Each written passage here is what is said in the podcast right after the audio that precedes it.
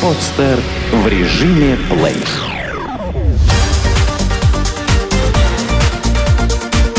Банк.ру.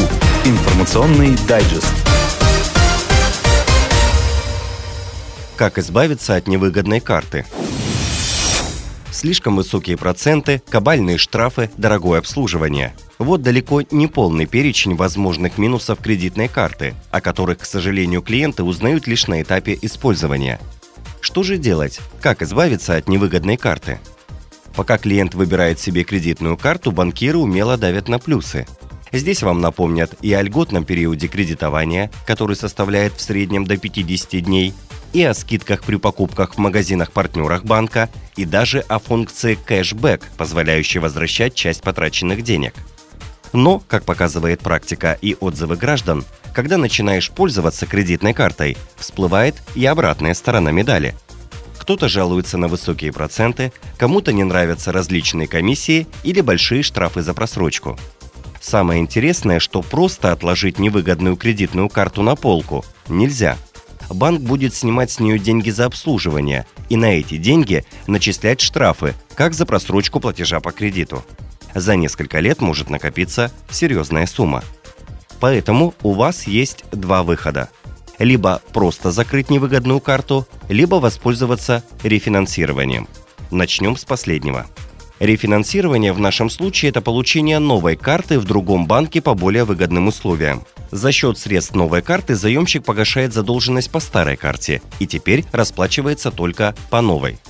Желательно, чтобы у клиента была хорошая кредитная история. Если клиент допускал просрочки платежей по карте, то эта информация автоматически попадает в досье, и тогда получить новую карту для перекредитования будет крайне сложно. Второй путь – закрытие невыгодной карты. В этом случае вы погашаете долг за счет своих средств. Приходите в банк и перед тем, как внести последний платеж, узнаете, сколько нужно внести денег, чтобы окончательно закрыть заем. Полностью погашаете долг и сразу пишете заявление о закрытии кредитного счета карты. Вам должны выдать копию заявления с пометкой сотрудников банка. Карту также следует отдать менеджерам. И главное, проследите, чтобы они ее сразу на ваших глазах разрезали пополам. В конце вам останется лишь получить в банке справку о том, что счет закрыт и никаких претензий банк к заемщику не имеет.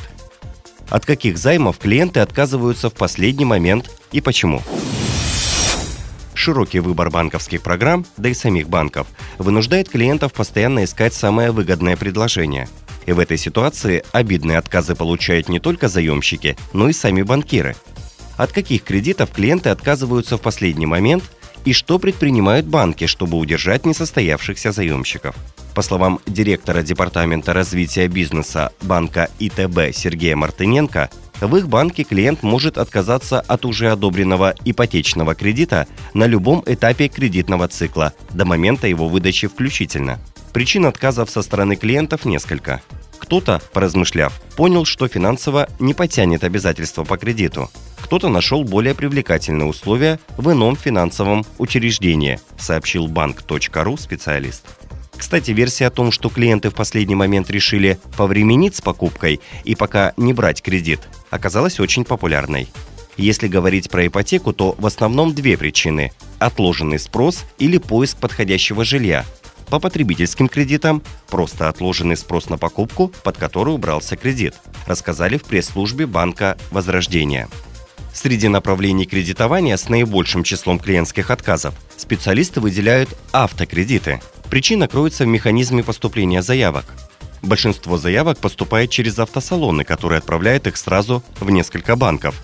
Таким образом, причиной отказа является уход клиента в другой банк – говорит в интервью банк.ру начальник департамента развития и поддержки программ розничного кредитования Транскапитал банка Сергей Даньков. По словам эксперта, процент отказов достаточно велик и доходит до 30% одобренных заявок. Отметим, что метание клиентов и их внезапные отказы от уже одобренного кредита на пользу банковскому бюджету не идут. Как отмечают специалисты, проводится в холостую работа над поступившими заявками, расходуется рекламный бюджет. Банк противостоит таким потерям путем установления комфортных условий кредитования для своих клиентов. повышением уровня сервиса, добавляет Сергей Даньков из Транскапиталбанка. Согласен с коллегой Сергей Мартыненко из банка ИТБ.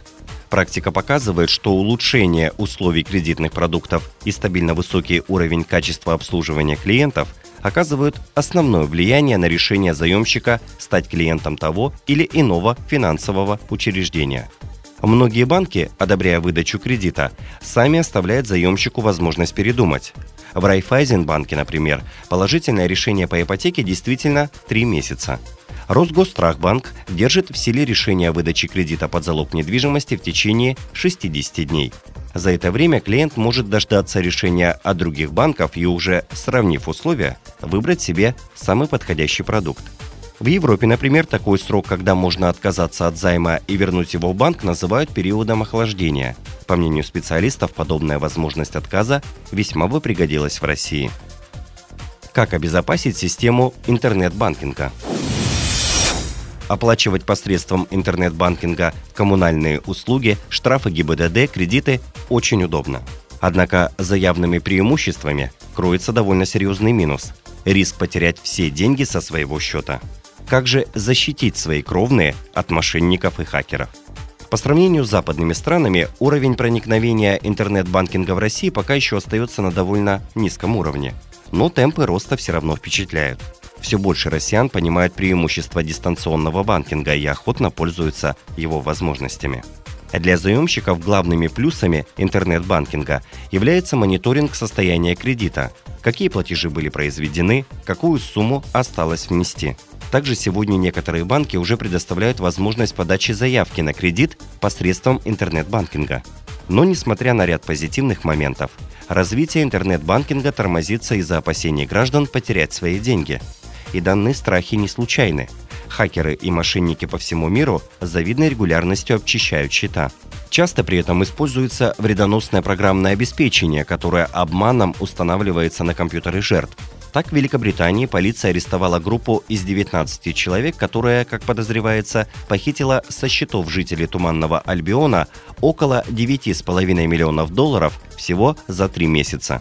Мошенники для краж использовали перехваченные пароли в системах интернет-банкинга. В конце прошлого года московская полиция задержала мошенников, взломавших систему интернет-банкинга одной из фирм.